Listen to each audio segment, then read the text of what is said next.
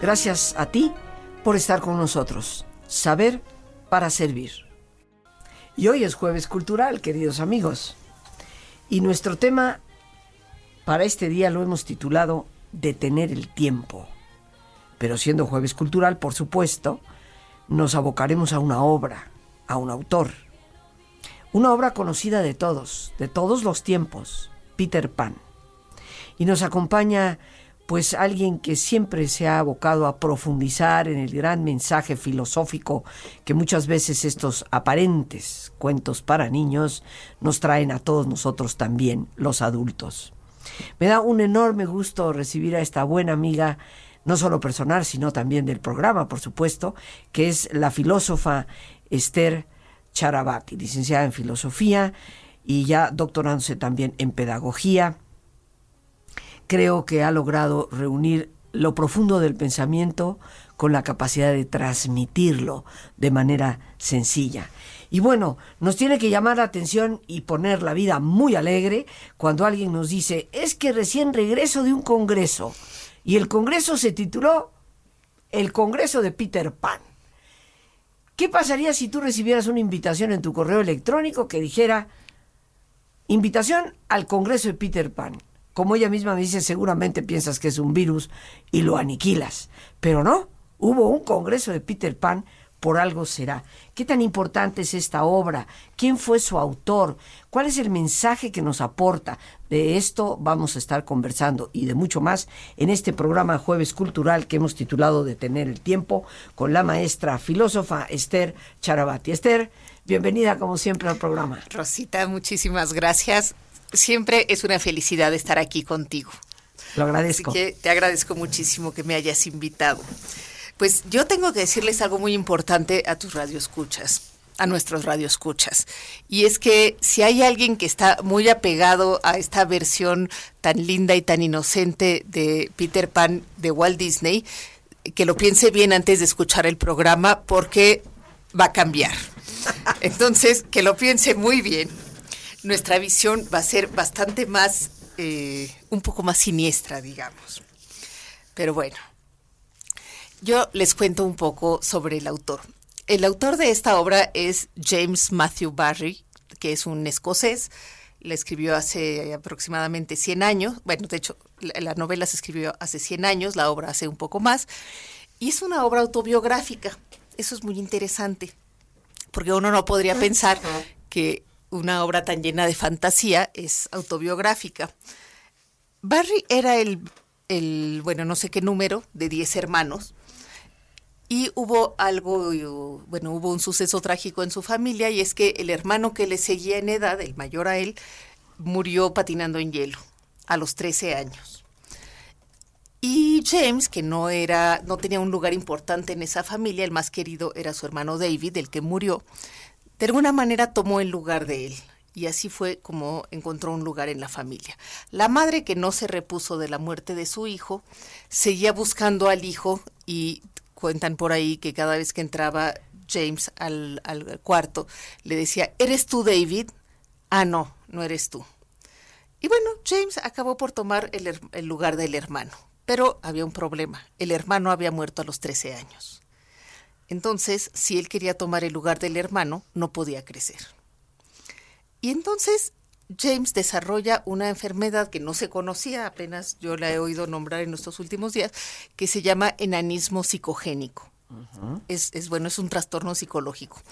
Él va a quedar muy bajito en relación a su familia, mide 1,47, que bueno, para nosotros es normal, pero allá no. Bueno, pero no para un hombre, ¿verdad? No para un pues bueno, en México tampoco sería un enano. ¿No? bueno, enano, enano, así como de circo, no. No. ¿Verdad? Me digo, sería un hombre bajito. Sí. Bueno, ella era muy bajito, tenía una voz de niño, este, nunca tuvo relaciones sexuales porque decía que requerían demasiada concentración y él no la tenía. Se casó, pero no tuvo relaciones sexuales. Ah, caray. Sus amigos eran niños. ¿Tenía mucha lana para que alguien se casara con él? Mucha. Ah, bueno. Además era un hombre muy encantador. Sí. Además, este bueno, sus amigos eran básicamente niños y él decía que le daba terror tener que vivir como adulto, que a lo que le gustaba era jugar. Entonces él era realmente, bueno, como lo decía la canción que tan atinadamente nos pusieron hoy, era alguien que no quería crecer. Y ese va a ser el personaje de Peter Pan. Eh, eh, durante toda su vida estuvo creando lo que después sería Peter Pan, pero escribió varias obras, siempre fue un escritor, eh, siempre fue un buen escritor, pero la obra con la que pasó a la posteridad y que además él sabía que iba a quedar como mito fue Peter Pan. Peter Pan es un niño que cuando nace, el día que nace, se escapa de, su familia porque oye a sus padres hacer planes para cuando él sea mayor están pensando si va a ser abogado y él huye de su casa. Y bueno, algunos sin darnos cuenta a veces huimos de la responsabilidad y de lo que es la vida. Bueno, eh, hablábamos de que el, el tema que está detrás de esto es un deseo muy humano de detener el tiempo. En realidad, lo que quiere Barry con esta novela es hablar de esta, pues, esta preocupación que todos tenemos de envejecer una en el primer párrafo del libro está la mamá de Wendy viéndola, Wendy, bueno, está recordando cuando Wendy tenía dos años y le dice, eh, ojalá pudieras quedarte así, que es algo que uno siempre les dice a los bebés. Claro. Y entonces el narrador dice, eh, nada bueno sucede después de lo... No, eh, algo, los dos años son el principio del fin. Y bueno, ya con esta reflexión uh. uno empieza a descubrir el tono de la novela. Va a haber otro momento en que, va, en que el narrador diga, nada bueno sucede después de los 12 años. Y claro, nuevamente uno se remite a la muerte de su hermano. Pero bueno, este tipo de reflexiones son realmente el tono de la novela, en el que hay una preocupación terrible porque pase el tiempo. Entonces no va a pasar. En nunca jamás el tiempo no pasa. Pero ¿dónde es donde realmente no pasa el tiempo? Bueno, ahora lo vamos a ver. Les decía que Peter Pan escapa el día que, en que nace y se va a los jardines de Kensington. Bueno, va, está con los pájaros y no sé qué. Después va a los jardines de Kensington. Por donde vivía la princesa Diana. Fíjate. Así es. y él recoge a los niños que cayeron de sus carritos por descuido de sus nanas. Y si a los siete días nadie los recoge, él se los lleva a nunca jamás. Y entonces ahí uno ya tiene la idea de que esos niños murieron, porque si en siete días nadie recoge un bebé, esos niños murieron. De alguna manera estamos hablando de que se los lleva a donde no pasa el tiempo, que es el otro mundo, el más allá. Bueno, es el país del nunca jamás, donde no hay memoria, donde no pasa el tiempo y donde, bueno, Peter Pan hace de las suyas, él es el líder de los niños, este, él pone las reglas, entre las reglas están que no se puede hablar de las madres, porque las madres son unos seres este, medio deleznables en los que no se puede confiar. Eh, los niños quieren hablar de las madres porque tienen un vago recuerdo. Y en algún momento en que Wendy está hablando de las madres con los niños, la llama Peter Pan y le dice, mira, te voy a decir algo sobre las madres. ¿eh? Cuando yo era chiquito y quise regresar con mi madre, volví y había barrotes en la ventana. Y ella estaba cargando a otro niño. Y el narrador dice, no sabemos si es cierto o no, pero eso fue lo que dijo Peter. Entonces, bueno, ahí hay un odio a las madres que uno tendría que revisar desde otro lugar, tomando en cuenta la biografía de, del autor. Claro. Pero bueno, entonces nunca jamás es un lugar donde todos crecen sin madre. No hay adultos. Los únicos adultos que hay son los piratas, que son gente deteriorada. Uno los compara el Capitán Garfio. Claro. ¿Quién es el Capitán Garfio? El Capitán Garfio es un antiguo aristócrata noble que lo que le preocupa son las convenciones, el buen tono, las apariencias. ¿Se habrá visto bien esto que dije? Cuando yo hice esto con Peter Pan, ¿estuve bien o estuve mal? A él solo le, preocupan las apariencias, como buen inglés, ¿no? y permanentemente está en esto. Pero en realidad, fíjate, a él el cocodrilo le come el brazo, pero el brazo llevaba su reloj. Entonces, cada vez que pasa el cocodrilo, él oye el tic-tac del tiempo que está pasando. Por él pasa el tiempo, por Peter Pan no pasa el tiempo. Entonces, en realidad, su enemigo no es Peter Pan, es el tiempo que pasa. Entonces, los dos enemigos que se contraponen ahí es la eterna juventud frente al bueno, a la edad, al tiempo que pasa y que nos va deteriorando y acaba con nosotros, es decir, la muerte. Bueno, ese es el tema de, esta obra. Este, ¿qué más tenemos? Bueno, en Peter Pan, en Nunca Jamás, no hay tiempo y tampoco hay memoria. Entonces no hay quien les cuente cuentos a los niños porque no hay quien recuerde nada. Y por eso es que van por Wendy y Peter Pan. No, no, no, ya me la estás pintando como una historia de horror. Imagínate donde no hay memoria. Tan solo, queridos amigos, pensemos que lo único que tenemos de nuestro pasado son nuestros recuerdos. Así es. O sea, quedarte sin memoria es quedarte sin vida prácticamente. Así es. Sí, sí, es terrorífico. Bueno, y lo vemos en un problema como es el Alzheimer, ¿no? Claro. Es el momento en que se perdió la capacidad de recordación, se, pierde casi la vida, ¿no?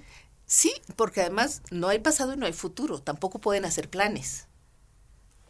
Garfio permanentemente está haciendo planes para ver cómo atacar a, Peter, Pan, Pero Peter Pan no hace planes. Él espontáneamente llega, lo ataca y le gana además. Sí.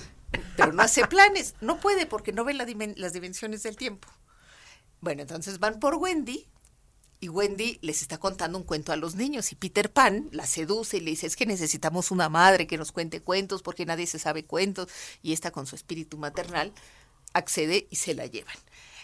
Y este cuento no solo es un cuento de terror desde allí, tú piensa en los padres de estos niños, o sea, si uno ve el cuento contado desde los padres de estos niños, un día regresaron a la casa y se habían robado a sus hijos, los habían secuestrado.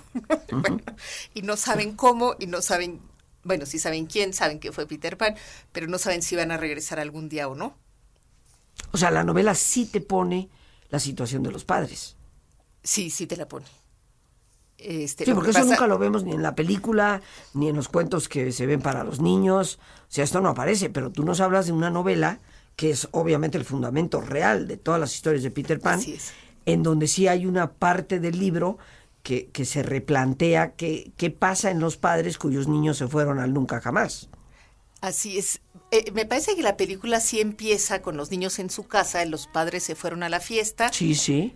O sea, pero bueno, no hay la tragedia de los padres. No, no, para nada. porque además, eh, claro, la película de Walt Disney está edulcorada, ¿no? Es pura sacarina, ahí no hay tragedias, ahí todo, digo, lo peor que hay es Garfio. Sí. Y cuando le reclamaron a Walt y hasta el Garfio es simpático, ¿no? Ah, claro, el Dustin Hoffman. Claro. Hasta, hasta el Garfio es nuevo. simpático. Exacto. Y, y, Disney decía, es que eso es lo que yo leo en la novela. Yo no la cambié, esa es la novela. Claro, con eso de que cada lector lee su propia novela, bueno, eso era lo que leía Disney, queriendo hacer un cuento para niños. Porque evidentemente la novela en sí no está escrita para niños. Sí se puede leer, digamos, por adolescentes pero no está escrita para niños.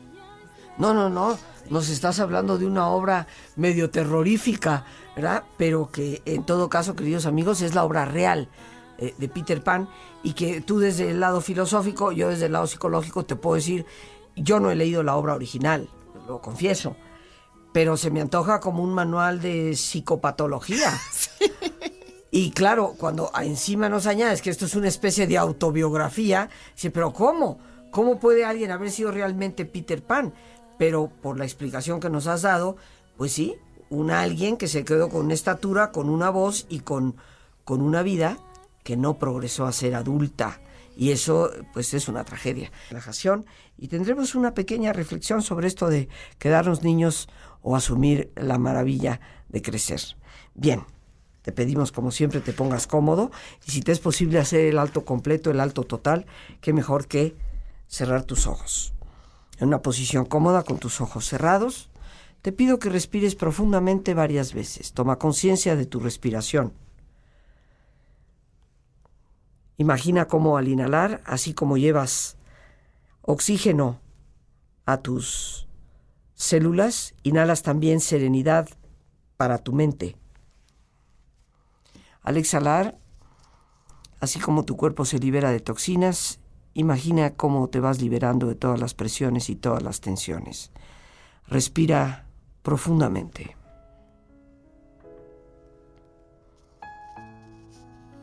Relaja tu cuero cabelludo, tu frente, tus párpados, tus mejillas, todos los músculos que cubren tu cabeza.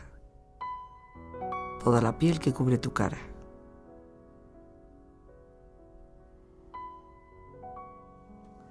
Relaja tu cuello y tu garganta. Siente su flexibilidad, equilibrio, balance. Relaja tus hombros, brazos y manos, así como tu espalda. Siente una agradable sensación que relaja todos los músculos en estas partes de tu cuerpo.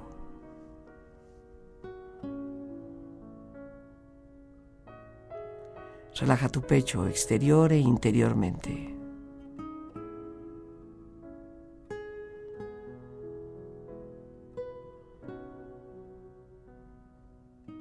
Relaja tu abdomen exterior e interiormente.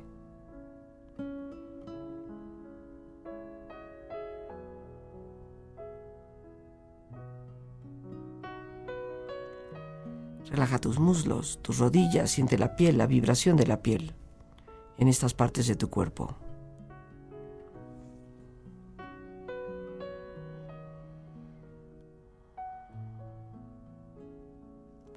Relaja tus pantorrillas y tus pies.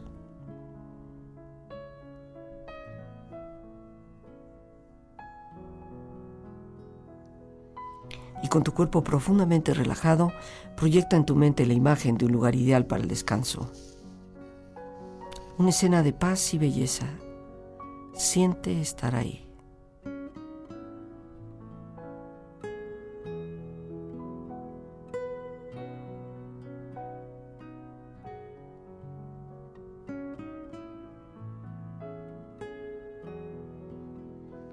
Tu cuerpo relajado y tu mente serena, reflexiona.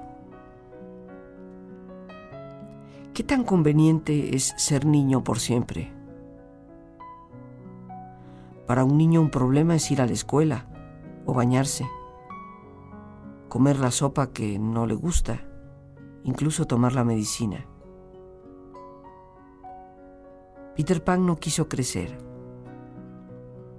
Se perdió los sinsabores del amor y todo lo que el amor conlleva. No pudo imaginar la dulce sensación de sentir mariposas en el estómago no supo lo que era soñar despierto.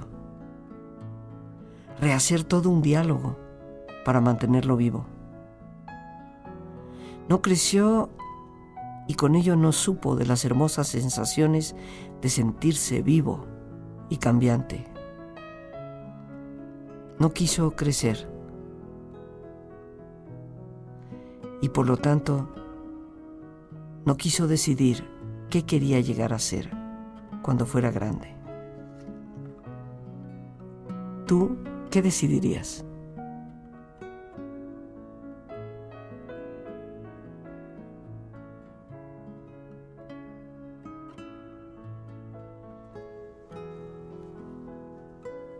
Respira profundamente. Relájate bien. Y con esta experiencia empieza lentamente a estirarte brazos, manos, piernas y pies, moviendo tu cuello, bostezando si lo deseas, haciendo que tu cuerpo retome su nivel de actividad habitual hasta lentamente abrir tus ojos. Ojos abiertos, bien despierto, muy a gusto, bien descansado y en perfecto estado de salud, sintiéndote mucho mejor que antes.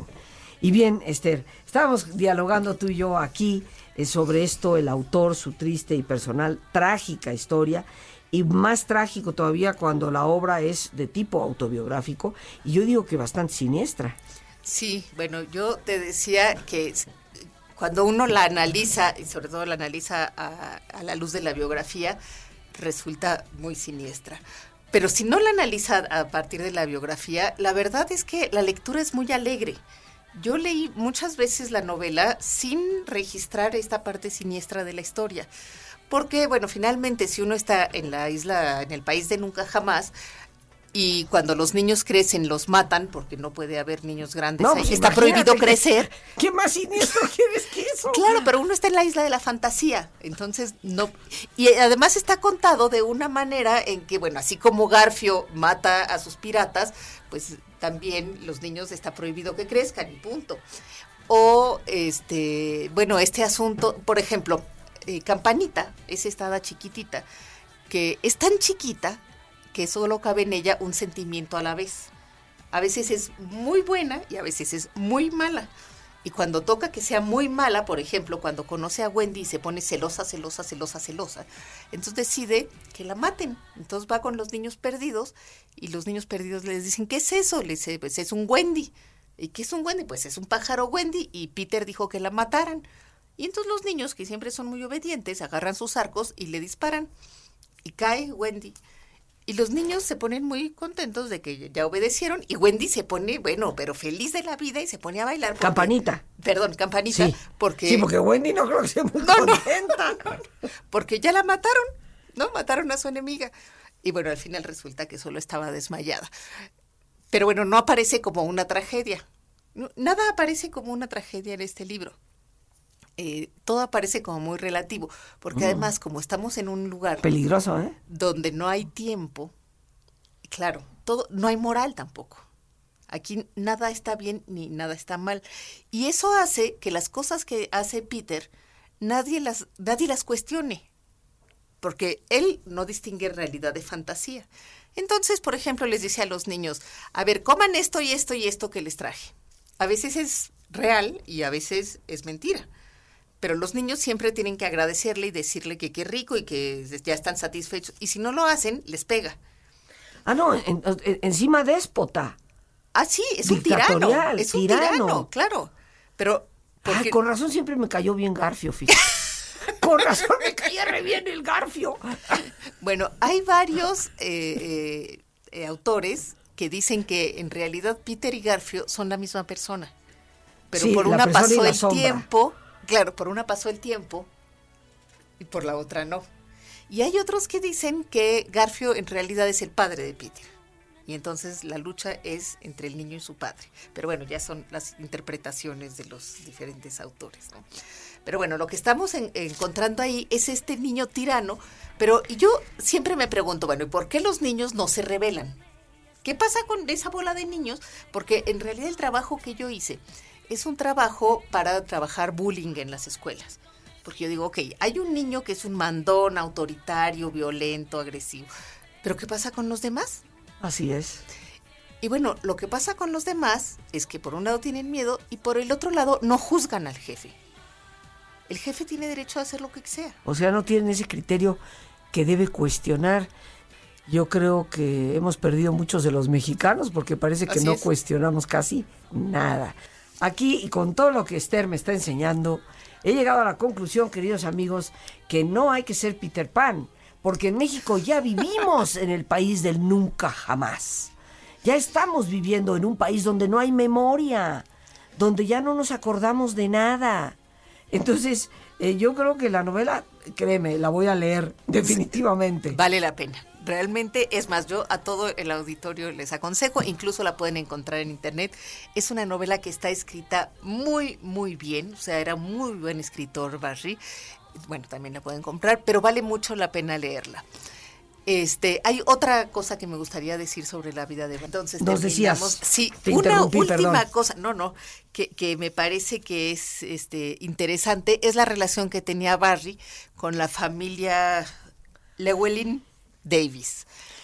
Eh, él conoció a los niños ahí en el parque, justamente en ese mismo parque, y se empezó a hacer amigo primero de los niños y luego de la madre y finalmente del padre. Esto es el autor propiamente autor. de la novela. Sí, En su vida real él se hace amigo de estas personas. sí, pero eh, estos niños, Wendy y los demás niños, de alguna manera están reflejados, bueno, están tomados de los niños de la familia Por Davis. supuesto. Y es interesante lo que sucede con ellos, es trágico también, porque bueno, se ve que la vida de Barry es trágica por todas partes. El padre de ellos va a morir, Barry va a financiar todos los tratamientos médicos, la madre de ellos va a morir también. Barry va a manipular, parece, el testamento para quedar él con la tutela de todos los hijos, que son cinco. De los cinco hijos, uno va a morir en la guerra, otro se va a suicidar a los 21 años, otro se va a suicidar a los 63 años. Sí, es, bueno, una vida bastante trágica. Y él durante mucho tiempo, pues, te digo, los tiene bajo su tutela. Entonces sí, es una vida. Y otro de ellos, Michael, que era su preferido, es el que él pide que quede como eh, inspiración para la estatua de Peter Pan, que va a estar en los jardines de Kensington. Pero el día que develan la estatua, se da cuenta que es otro, el que, otro niño el que tomaron como inspiración. Y él dice, qué lástima, es, es una gran decepción para mí, porque no se ve la parte demoníaca de Peter Pan. Ándale. O sea, él tiene muy claro, porque Peter, fíjate, Pan... Con razón se pasan seis meses estudiando el libro. Sí, sí, sí, sí. Pan es un Y semidios. ser en la Facultad de Psicología, no solamente en la filosofía y claro, letras. también. A- Ahorita, ahorita voy a terminar con otra cosa, pero esto también lo quiero decir. Pan es un semidios griego, el dios de los rebaños, que además toca música y no sé qué cosa. Sí, es medio sátiro. Pero también, claro, tiene una parte demoníaca. Entonces, por eso elige Barry ponerle este apellido a Peter, ¿no? Peter Pan. Bueno, esa era una- por una parte. Por otra parte, hay un libro que inventó el síndrome de Peter Pan, que no es un síndrome reconocido, pero que habla de estos hombres que llegan a una cierta edad, los 40 años, y quieren seguir siendo niños. O sea, esas adolescencias tardías, los, Exacto. los nenés, los bebecitos de, de las mamás, ¿no? De Exacto. 42 años que viven con mami y viven de su pensión. más o menos, más o menos. Y que no se nos acerquen, por favor. No, no, no, no, no. Cruz, cruz. cruz, cruz. Bueno, esa, esa era la... Y bueno, eh, solo para tocar así de manera tangencial la época histórica también es interesante. Tenemos tiempo, ay, qué bueno, porque entonces ya no corro tanto. Este, la época. Esto es, bueno, principios de 1900, que es una época de gran exaltación de la juventud. En este, nacen los Boy Scouts, nacen los movimientos juveniles y hay toda esta época de adoración de la juventud, de la rebeldía de la juventud. Y bueno, Peter Pan se inscribe, digamos, un poco en este movimiento. Rebeldía de la juventud que finalmente va a acabar eh, copada, digamos, en los movimientos fascista y nazi. Y jóvenes rebeldes que van a acabar en las trincheras de la Primera y la Segunda Guerra Mundial, lamentablemente. Pero bueno, esta es la época en que se inscribe este, esta idea de la eterna juventud de Peter Pan, ¿no? Lo cual no deja de ser triste. Esta novela, como tú decías, bueno, realmente no fue escrita para niños. Eh, un adolescente la puede leer, ni qué decir un adulto. Te digo, a mí ya me picaste la curiosidad, definitivamente voy a procurar leerla, eh, porque sí se nos presenta una obra que fue tan dulcificada tal vez por Walt Disney, que pues ya es la sombra de la verdadera obra. Claro. ¿no?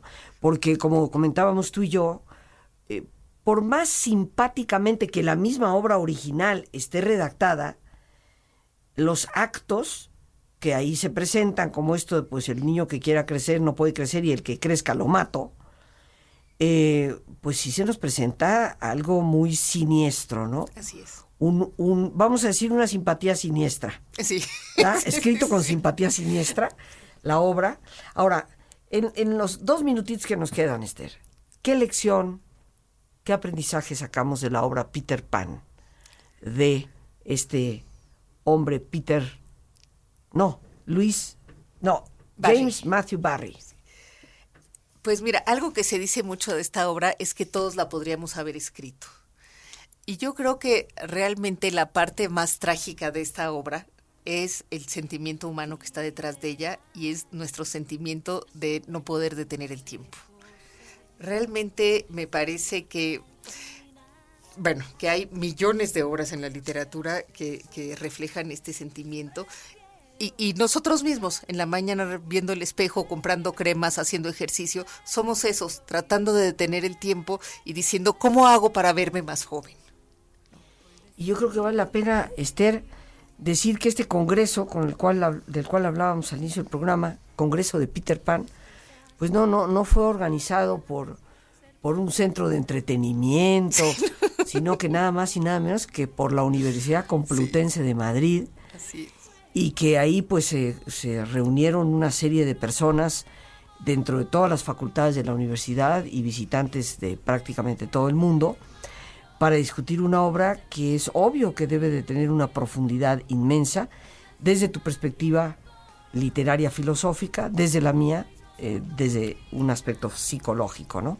Ojalá quedemos convidados a leer el libro Peter Pan, la novela escrita por James Matthew Barry. Esther, como siempre, te agradecemos enormemente estos deliciosos jueves culturales contigo. Al contrario, me siento muy feliz de estar aquí. Y te convocamos para que en otro programa nos hables de tu cuento de Peter Pan, de lo que tú has escrito respecto a Peter Pan, y que seguramente nos dejará un espejo en el cual vernos para poder identificar las áreas, a veces de nuestras niñerías y a veces de nuestra madurez. Las gracias a Dios por este espacio que nos permite compartir a nuestra muy querida invitada, la filósofa Esther Charabati, y el más importante de todos, una vez más, gracias, muchas gracias por tu paciencia al escucharme, por ayudarme siempre a crecer contigo. Que Dios te bendiga.